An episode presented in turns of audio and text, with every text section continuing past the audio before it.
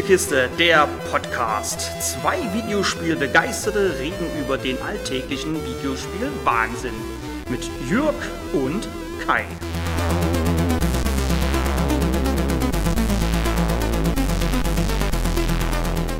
Manchmal bin ich froh, nichts groß erklären zu müssen. Denn das heutige Spiel dreht sich um die Guardians of the Galaxy und die dürfte so ziemlich jeder kennen, auch wenn man sie nicht mag. Und für den unwahrscheinlichen Fall, dass es anders sein sollte, bitteschön. Nicht die bekanntesten Miethelden, aber definitiv in den Top 5 der großartigsten Namen. Aktive Mitglieder Groot, ein Flora-Koloss, der letzte seiner Art, furchtlos im Feuergefecht und bester Freund. Rocket, echtes Supergenie und Meister im Umgang mit Sprengstoff, definitiv kein Waschbär. Gamora, Adoptivtochter von Thanos, tödlichste Frau der Galaxie. Noch Fragen? Drax der Zerstörer, verurteilter Serienmörder und Held des galaktischen Krieges. Gern griesgrämig. Last und definitiv liest Peter Jason Quill.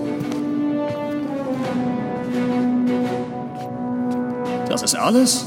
Mehr hast du nicht geschrieben? Es gab ein Zeichenlimit. Der neue Titel aus dem Hause Square Enix verfolgt ein ähnliches Konzept wie das letztjährige Marvel's Avengers. Nein, nein, nein, keine Angst. Hier kommt kein Service-Game mit angeflanschtem Echtgeldshop. Gemeint ist das Konzept, dass der neue Titel von Eidos Montreal ebenfalls nicht auf dem Marvel Cinematic Universe, sondern auf der Comicvorlage aus dem Hause Marvel basiert. Auch hier sehen deswegen die Charaktere ein wenig anders aus und klingen anders. Aber um was geht es eigentlich? Guardians of the Galaxy ist ein reines Singleplayer-Spiel, indem wir in die Haut von Peter Quill aka Star-Lord schlüpfen. Der selbstverliebte Anführer der Wächter der Galaxie ist dabei der einzige Charakter, den wir selber steuern dürfen. Das Spiel erzählt eine komplett eigene Geschichte und die ist zusammen mit den Charakteren auch die große Stärke in diesem Action-Adventure.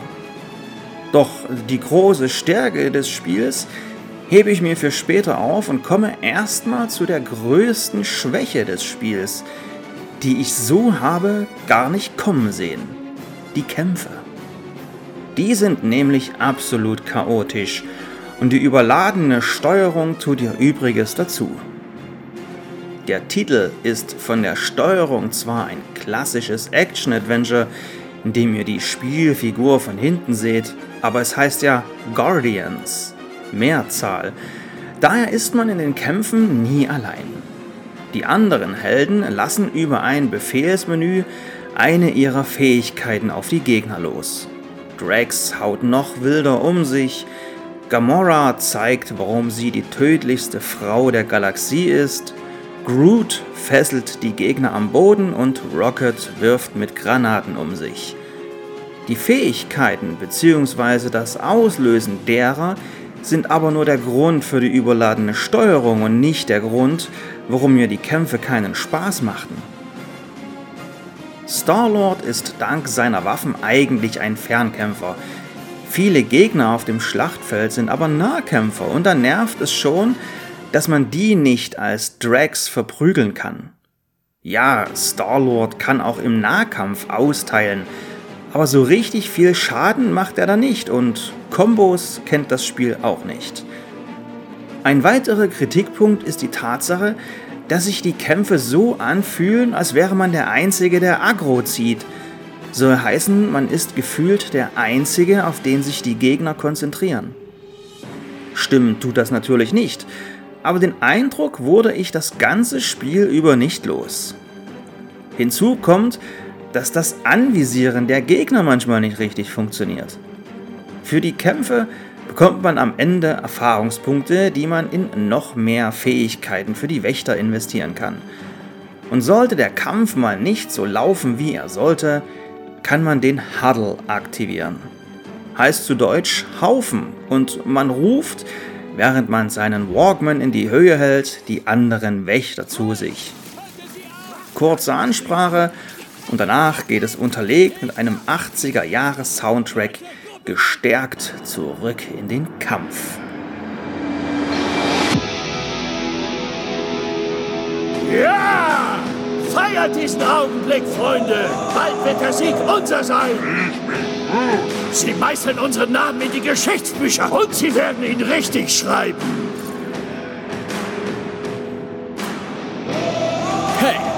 Ich weiß, dass wir feiern wollen, weil wir nur noch zwei Schritte davon entfernt sind, diesen Kampf zu gewinnen. Aber wenn wir schon vor dem Sieg tanzen, schicken uns diese Mistlöcher ins Grab. Also bleiben wir konzentriert und zeigen diesen Loser, dass wir rocken. Wer ist dabei? Weise Worte, Peter Du sagst...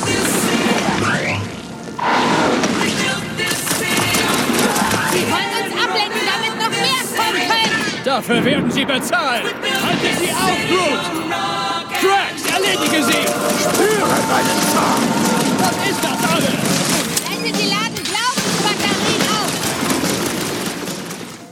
Bei den Kämpfen, den Fähigkeiten, die man auslöst und dem Huddle, der den Kampf ja quasi kurzzeitig komplett unterbricht, keimte in mir die Idee, dass der Kampf besser gewesen wäre, wenn er halbautomatisch ablaufen würde, so wie seinerzeit bei Knights of the Old Republic. Natürlich will sowas heute keiner mehr spielen. Also denkt wahrscheinlich jeder Publisher. Generell wäre der Titel mit Blick auf den Adventure-Part wohl ein besseres Rollenspiel geworden. Wenn wir nämlich mal nicht kämpfen, erkunden wir farbenfrohe Welten und haben auch hier meist immer die komplette Crew dabei. Und hier trumpft das Spiel so richtig auf. Ähnlich wie man es aus den Filmen kennt, gibt es bei den Guardians of the Galaxy eigentlich immer kleine, der Atmosphäre sehr zuträgliche Wortgefechte. Es vergehen kaum zwei Minuten, in denen mal nicht irgendjemand seinen Senf zu irgendwas hinzugibt. Dank des Humors und der guten Sprecher ging mir das aber nie auf die Nerven. Es finden immer irgendwelche kleinen Schaumützel statt. Mit Worten, nicht mit Waffen. Auf die Gespräche haben wir zudem noch Einfluss, was das Spiel zeitweise stark zu einem Telltale oder Don't Not Spiel macht. Wer Spiele dieser Art gespielt hat, wird sich spätestens bei der Einblendung Person A hat sich B gemerkt an Life is Strange oder The Walking Dead erinnern. Aber das ist kein bloßes Gimmick, sondern die Entscheidungen, die wir in den 16 Kapiteln des Spiels treffen, haben tatsächlich Einfluss auf bestimmte Dinge in der Handlung. Bekommen wir Hilfe in der letzten großen Schlacht oder nicht? In Kapitel 2 können wir einen Generalschlüssel bekommen, den wir erst in Kapitel 7 nutzen können. Eine weitere Entscheidung führte in einem Kapitel zu einem komplett anderen Ablauf. Das ist wirklich cool und unterstreicht meine Meinung, dass ich hier lieber ein Rollenspiel als ein Action-Adventure gehabt hätte. Leider gibt es aber auch hier ein Aber. In einer Bar-Szene wurde ich mit einem Charakter konfrontiert, den ich noch nie gesehen hatte und musste mehrere Entscheidungen treffen. Diese Szene hat mich komplett rausgerissen, weil ich gar nicht wissen konnte, was hier die richtige Wahl wäre. Ich war richtig genervt und angepisst. Die Entwickler bekommen von mir zwar Kudos für das System an sich und dass sie es so konsequent durchgezogen haben. Durch die fehlende manuelle Speicherfunktion blieb mir aber nur ein weiterer Spieldurchlauf, um auch die anderen Entscheidungen und Abläufe zu sehen. Bei circa 20 Stunden Spielzeit kein Pappenstiel.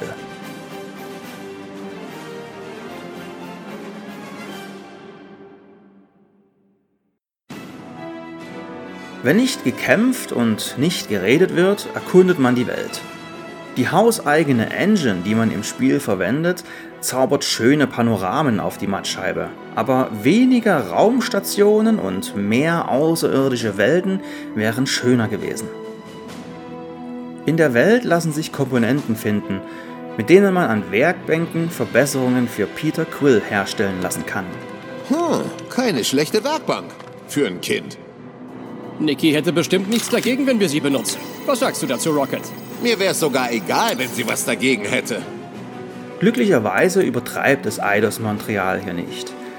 Es gibt gerade mal zwei unterschiedliche Komponenten im Spiel und man findet auch mehr als genug. Heißt, man muss nicht zwingend in jede Ecke kriechen, um irgendwelchen Loot zu sammeln. Zusätzlich sind noch kleine Kisten mit alternativen Kostümen für die Heldentruppe in den Gebieten versteckt. Das war's dann aber auch schon mit Sammel-Items. Löblich. Kommt man irgendwo nicht weiter, hilft der Visor. Der bietet uns einen zusätzlichen Sichtmodus, in dem interaktive Objekte hervorgehoben werden. Manchmal gilt es, Schalter bei Stromleitungen richtig auszurichten oder einen Motor mittels Eisschuss einzufrieren, damit eine Tür offen bleibt. Ab und an benötigen wir auch die Hilfe eines Wächters, um weiterzukommen. Dafür habe ich genau den richtigen Drax. Ich mache Schutt und Asche daraus. Durch viele dieser Auflockerungen laufen wir nicht nur stumpf von Kampf zu Kampf, sondern bekommen auch was fürs Köpfchen. Nie schwer, schließlich sind es nicht Dr. Kawashimas Guardians of the Galaxy. Das Spiel ist was für jeden Comic bzw. Guardians of the Galaxy Fan und will euch dabei auch garantiert keine Steine in den Weg legen.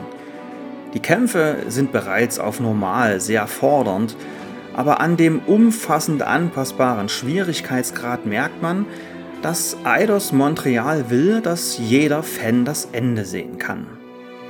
Bevor ich zum Fazit komme, noch kurz zur Grafik. Auf den neuen Konsolen habt ihr die Wahl, ob ihr das Spiel lieber im Leistungs- oder im Qualitätsmodus spielen wollt. Qualität bedeutet hier 30 Bilder pro Sekunde und eine Auflösung von 4K. Raytracing gibt es aktuell nur auf dem PC. Für die Konsolen wird es nachgereicht. Bei Leistung gibt es 60 Bilder die Sekunde, aber die Auflösung ist geringer. Eigentlich sollte man einen Action-Titel eher mit 60 Bildern spielen, da es im Qualitätsmodus aber fast immer bei stabilen 30 bleibt, habe ich den bevorzugt. Fast immer? Ja, denn ich war richtig erschrocken, als die Framerate im Kapitel 12 plötzlich in den einstelligen Bereich rutschte und ich schon Angst hatte, mir raucht gerade die Konsole ab. Angst bekam ich auch manchmal bei der Mimik der Charaktere. Okay, Angst ist übertrieben, aber ich brauche hier eine schöne Überleitung. In den Gesprächen ist die Mimik der Charaktere manchmal richtig gut. Die lebendigen Augen, das verschmitzte Lächeln von Peter Quill, der genervte Gesichtsausdruck von Gamora. Aber manchmal ist die Mimik auch zu steif. Da bewegt sich der Mund nur ganz wenig auf und ab oder bleibt auch mal komplett zu. Das wirkt merkwürdig, wo doch der Rest so gut passt. Das zieht einen bei den vielen Gesprächen, die man an Bord der Milano führen kann, manchmal raus. Das Spiel will es jedem recht machen, weiß aber irgendwie nicht so richtig, was es sein will. Popcorn-Action à la Uncharted?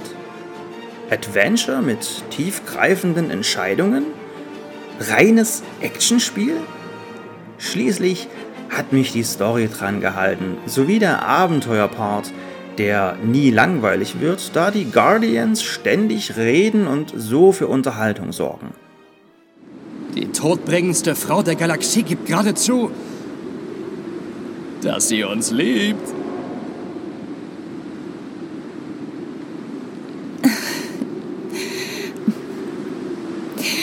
Tu ich nicht. Doch tust du. Du hast gesagt, du liebst uns nach dem Teil mit dem Mord. Ich sagte, ich fühle mich wohl bei euch. Auf Keteth ist das die Definition von Liebe. Gern haben. Ich hab euch gern. Können wir jetzt äh, weitermachen? Einverstanden. Noch mehr Zuneigung und ich muss reiern.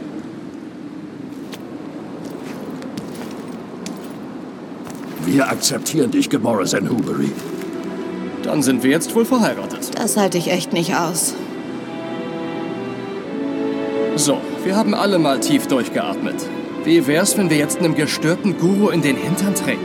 Ja. Yeah.